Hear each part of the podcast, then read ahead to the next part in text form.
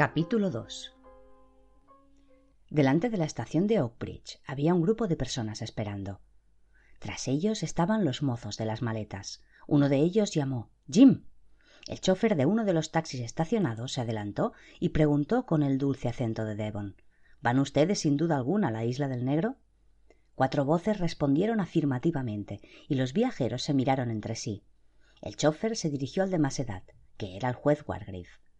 Tenemos dos taxis a su disposición. Uno de ellos debe esperar el tren omnibus que viene de Exeter dentro de cinco o seis minutos, pues otro señor llegará en ese tren. Quizás alguno de ustedes quiera esperar un poco, y de esa forma no irán tan apretados en el coche. Vera Claythorne, comprendiendo su deber de secretaria, se apresuró a contestar Yo esperaré si quieren. Su mirada y su voz ligeramente autoritarias dejaban entrever la clase de su trabajo. Empleaba el mismo tono que si diese órdenes a sus alumnos de un partido de tenis. Miss Brent dijo secamente Gracias. El chofer había abierto la portezuela del taxi y ella entró la primera. El juez la siguió. El capitán Lombard se atrevió. Esperaré con Miss. Claythorne, terminó Vera. Yo me llamo Lombard, Philip Lombard. Los mozos apilaron sobre el taxi las maletas y desde su interior el juez dijo amablemente Tenemos un tiempo espléndido. En efecto. Un señor muy viejo pero muy distinguido, pensó, completamente diferente de las personas que se encuentran en las pensiones familiares de las playas baratas. Es evidente que los señores Oliver conocen la gente del gran mundo. El juez Wargrave preguntó ¿Conoce usted esta región de Inglaterra? Conozco Cornualles y Torquay, pero es mi primera visita a la región de Devon. El juez añadió No importa, tampoco yo conocía la región. El taxi se alejó. El chofer del otro coche preguntó a los dos viajeros que quedaban ¿Quieren ustedes sentarse en el coche en tanto esperan? Vera respondió con voz autoritaria De ninguna manera. Mr. Lombard sonrió y dijo Este sitio soleado me gusta mucho, a menos que usted prefiera entrar en la estación. Ah. No, gracias. ¿Se siente uno tan dichoso de no estar en esos vagones recalentados? Es cierto, viajar en tren con esta temperatura es lo más desagradable que hay. Vera añadió por decir algo Esperemos que esto dure. Hablo del tiempo. El verano en Inglaterra reserva muchas sorpresas. Lombard hizo una pregunta desprovista de originalidad. ¿Conoce usted esta parte de Inglaterra? No, vengo por vez primera. Decidida a poner en claro su situación en casa de los Owen, añadió No he visto jamás a mi jefe. ¿Su jefe? Sí, soy la secretaria de Mistress Owen. Ah, comprendo. Eso lo cambia todo. Vera se echó a reír. ¿Por qué? Yo no lo encuentro diferente. La secretaria particular de Mistress Owen se puso enferma y pidió a una agencia telegráficamente una sustituta, y me han enviado a mí. ¿Y si el puesto no le conviene una vez instalada en la casa? De nuevo, Vera se echó a reír. Oh, esto es solo provisional, un empleo para las vacaciones. Yo tengo una situación estable en una escuela de niñas. El hecho es que yo ardo en deseos de ver esta isla del negro, tan célebre desde que los periódicos han hablado de ella, ¿Es a tal punto fascinadora? En verdad no puedo decirle nada, no la conozco, respondió Lombard. Ah, sí. Los Owen han debido entusiasmarse. ¿Cómo son? Dígame algo de ellos. Lombard reflexionó un instante. La situación se ponía difícil. Debía, si no, dar a entender que él los conocía. Se decidió a cambiar la conversación. Oh, tiene una avispa en un brazo. No se mueva, por favor. Para convencerla, hizo el gesto de lanzarse a cazar la avispa. Ya se fue. Oh, gracias, muchas gracias. Las avispas abundan este verano. Es, sin duda, el calor. ¿Sabe usted a quién esperamos? Pues no tengo la menor idea. Se oyó el ruido de un tren que se acercaba. Lombard dijo He aquí el tren que llega.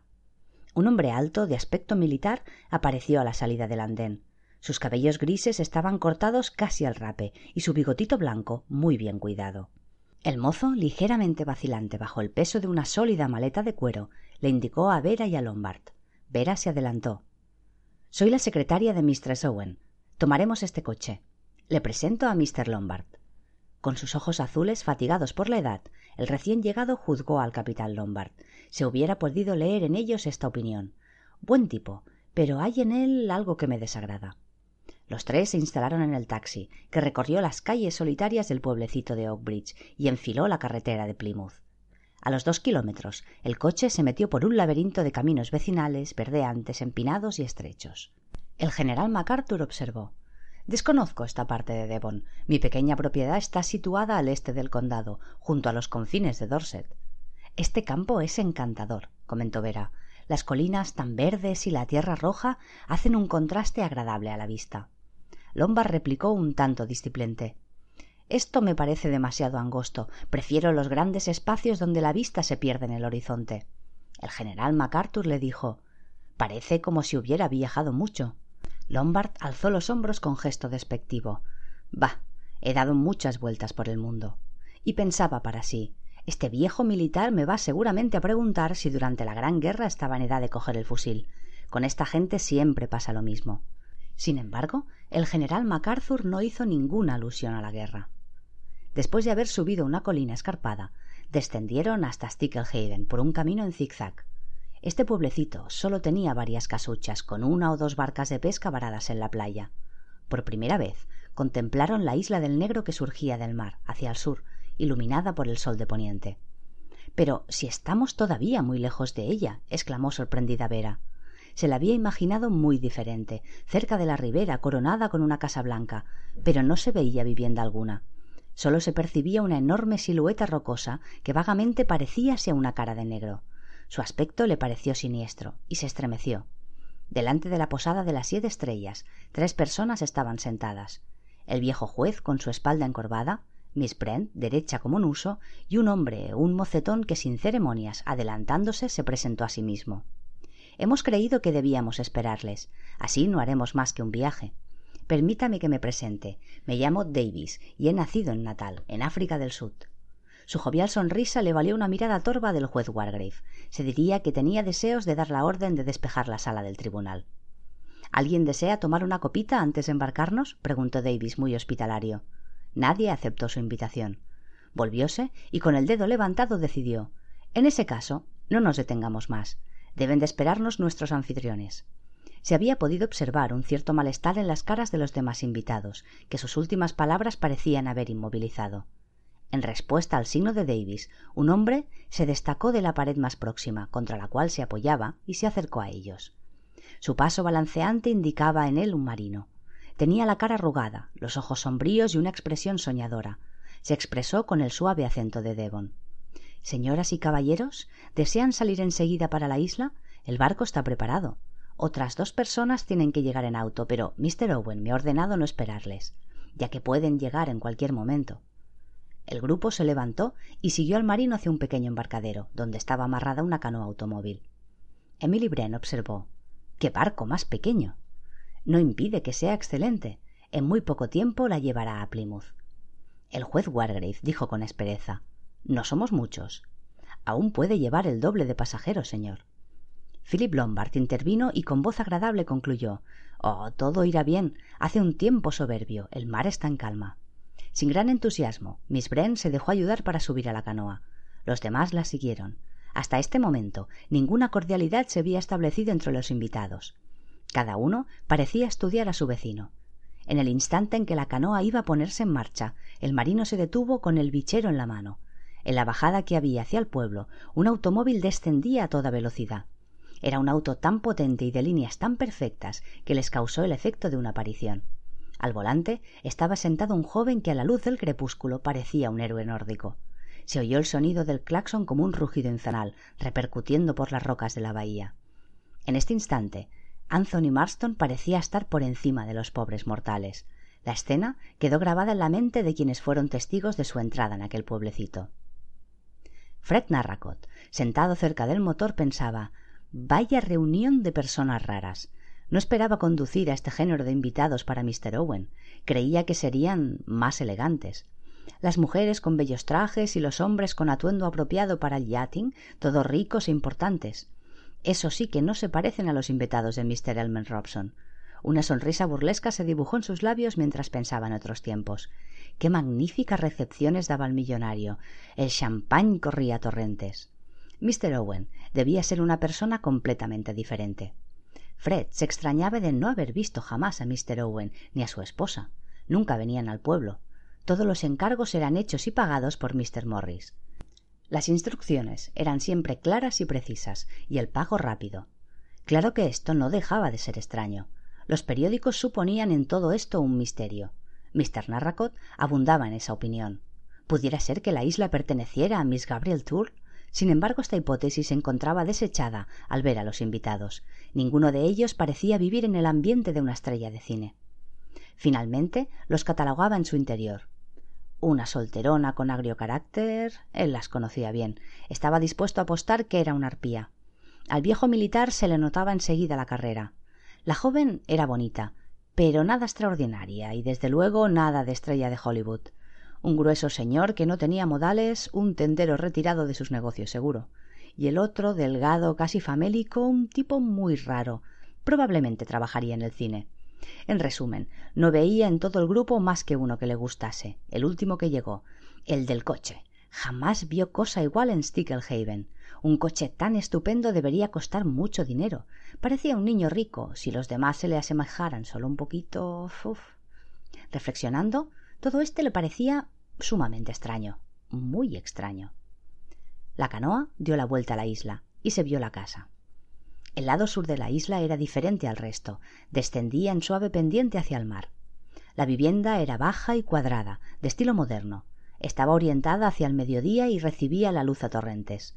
Una vivienda espléndida que respondía a todo cuando se puede soñar. Philip Lombard observó secamente. Debe ser muy difícil llegar hasta aquí con mal tiempo. Cuando sopla del sudeste es imposible acercarse. A menudo las comunicaciones con la isla están cortadas durante una semana o más aún. Vera Claythorne pensó El aprovisionamiento debe ser difícil. He aquí el inconveniente de una isla. Cualquier disgusto con los criados se convierte en un verdadero problema. Un lado de la canoa chocó suavemente con las rocas. Fred saltó a tierra, él y Lombard ayudaron a los demás a desembarcar. Narracott amarró la canoa a una argolla empotrada en la piedra y después dirigió al grupo hacia una escalera tallada en las rocas. El general MacArthur exclamó Esto es espléndido. Sin embargo, en su fuero interno no se encontraba a gusto.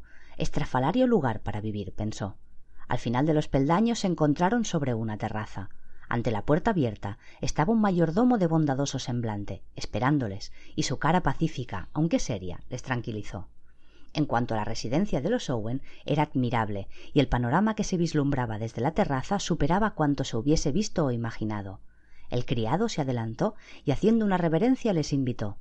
Señoras, caballeros, ¿tienen ustedes la amabilidad de entrar? En el inmenso vestíbulo había refrescos preparados para los invitados. A la vista de las hileras de botellas, Anthony Marston recobró el buen humor. Esta mezcolanza de gente no era de su gusto, pero qué idea tan tonta tuvo ese idiota de Badger de hacerle venir a la isla. Sin embargo, las bebidas eran buenas y no faltaba el hielo. Mr. Owen, a causa de un fastidioso retraso, no podría venir hasta mañana. El mayordomo se ponía por entero a disposición de los invitados. ¿Deseaban subir a sus habitaciones? La cena estaría servida a las ocho. Vera siguió a la señora Rogers hacia el otro piso. La criada abrió una puerta al final del pasillo y la joven entró en un dormitorio espléndido con un gran ventanal que daba al mar y otro hacia el interior. No pudo por menos ver a Claythorne que lanzar una exclamación de asombro. Espero que no le falte nada, miss, le decía la señora Rogers. Vera miró a su alrededor, sus maletas deshechas ya y puesto todo en su sitio. En una esquina de la habitación había una puerta que Vera supuso sería el cuarto de baño. Si desea algo más, miss, no tiene más que tocar el timbre. No, no tengo necesidad de nada. Gracias. Vera examinó a la mujer. Estaba tan pálida que parecía un fantasma, del tipo muy correcto con los cabellos echados hacia atrás y su traje negro, pero sus ojos no dejaban de mirar en todas direcciones. Parece que tenga miedo de su sombra, se dijo Vera. Y era cierto, la señora Rogers parecía presa de un pavor mortal. La joven sintió un ligero estremecimiento, pero ¿de qué podía tener miedo esa mujer?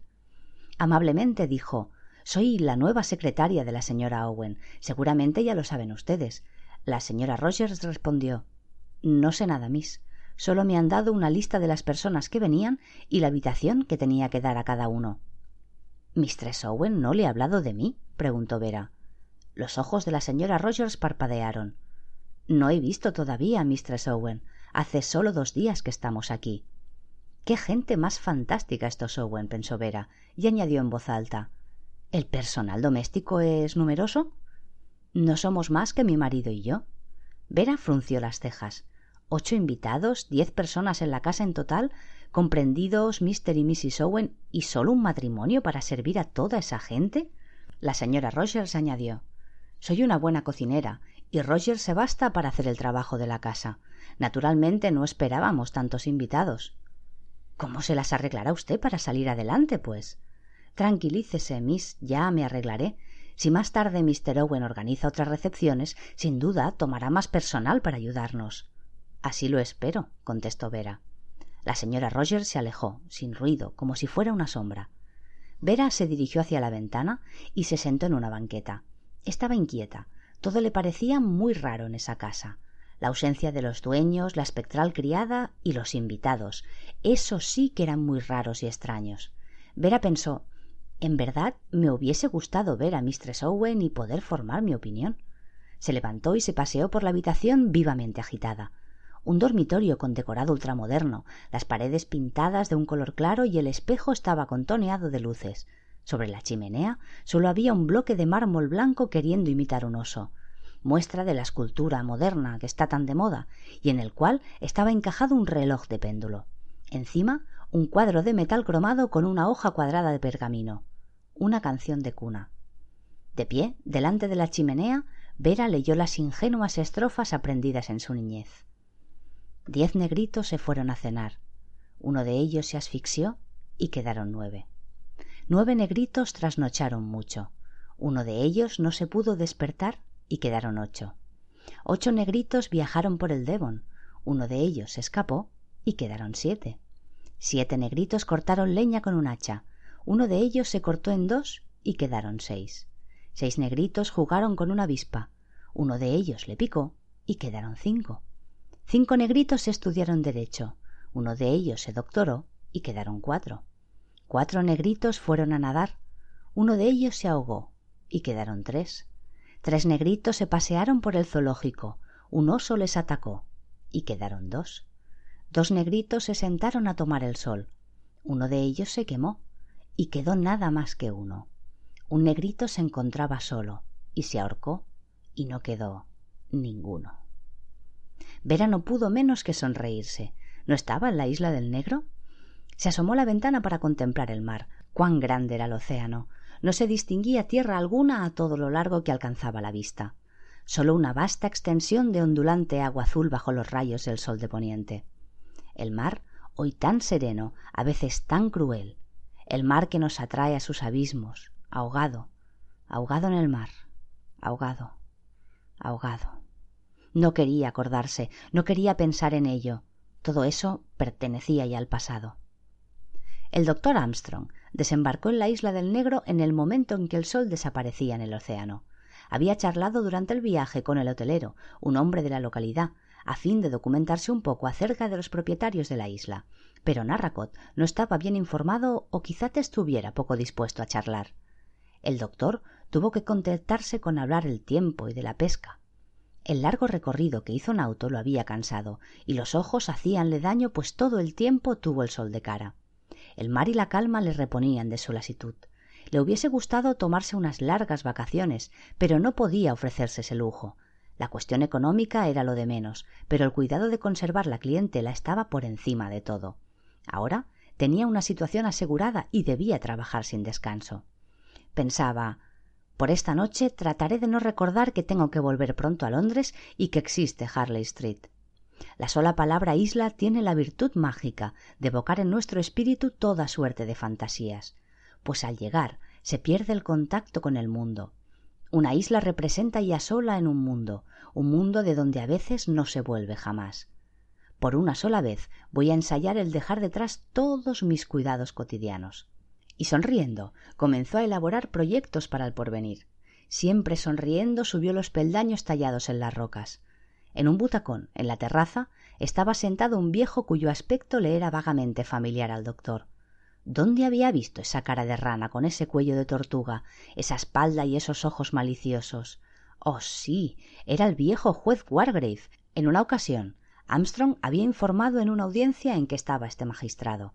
El viejo siempre parecía estar dormido, pero era listo como un zorro. ejercía una gran influencia sobre el jurado, presentando los hechos a su gusto, había conseguido de esa forma increíbles veredictos. En suma, era un juez feroz que enviaba la horca al acusado con la mayor facilidad. Vaya sitio más absurdo para encontrarle, en esta isla aislada del mundo. El juez Wargrave se decía Armstrong. Me parece haberle visto informar como testigo. Una persona estimable pero muy prudente. Todos los médicos son unos asnos y los de Harley Street los peores. Recordaba la reciente entrevista que había tenido con uno de ellos en la misma calle. Refunfuñó en voz alta. Las bebidas están en el vestíbulo. Voy a saludar a los dueños de la casa, indicó el doctor. Wargrave cerró los ojos, lo que acentuó aún más su semejanza a un reptil. Imposible. ¿Por qué? respondió Armstrong. No están ninguno de los dos. La situación es de lo más rara y no comprendo ni jota. El doctor le miró largamente, y cuando creía al juez soñoliento, éste le preguntó ¿Conoce usted a Constance? Pues no lo creo. no tiene importancia. Es una persona necia. Tiene una escritura ilegible. Me pregunto si no me habré equivocado de dirección. El doctor, inclinando la cabeza en un saludo, siguió hacia la casa. Walgrave pensó un momento en la locada Constance Colmington, que parecía en eso a todas las hijas de Eva.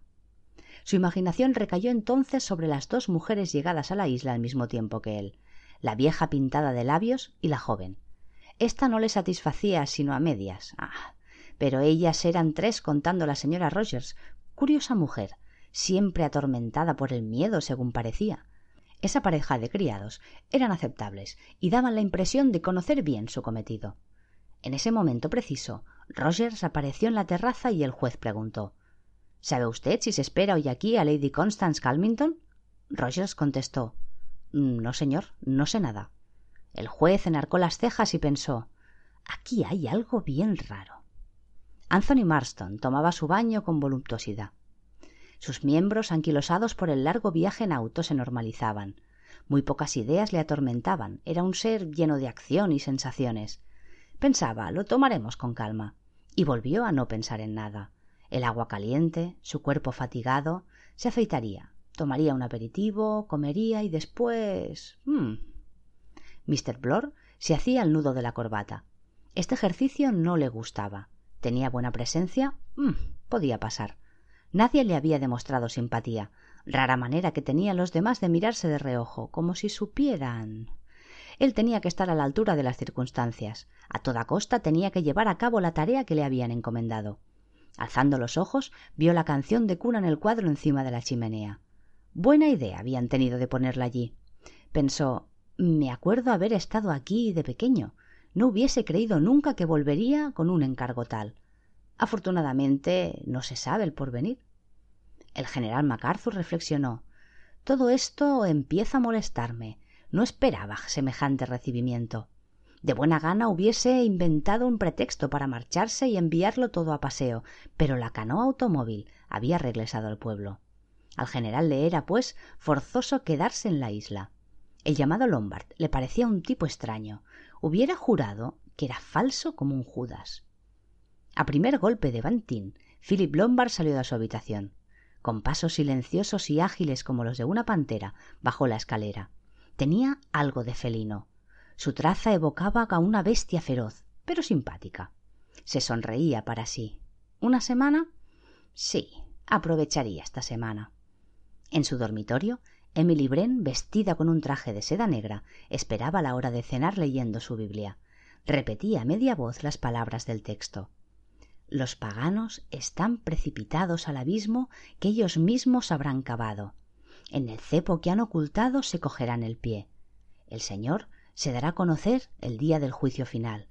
El pecador en sus propias redes caerá y será arrojado al infierno. Se mordió los labios y cerró la Biblia.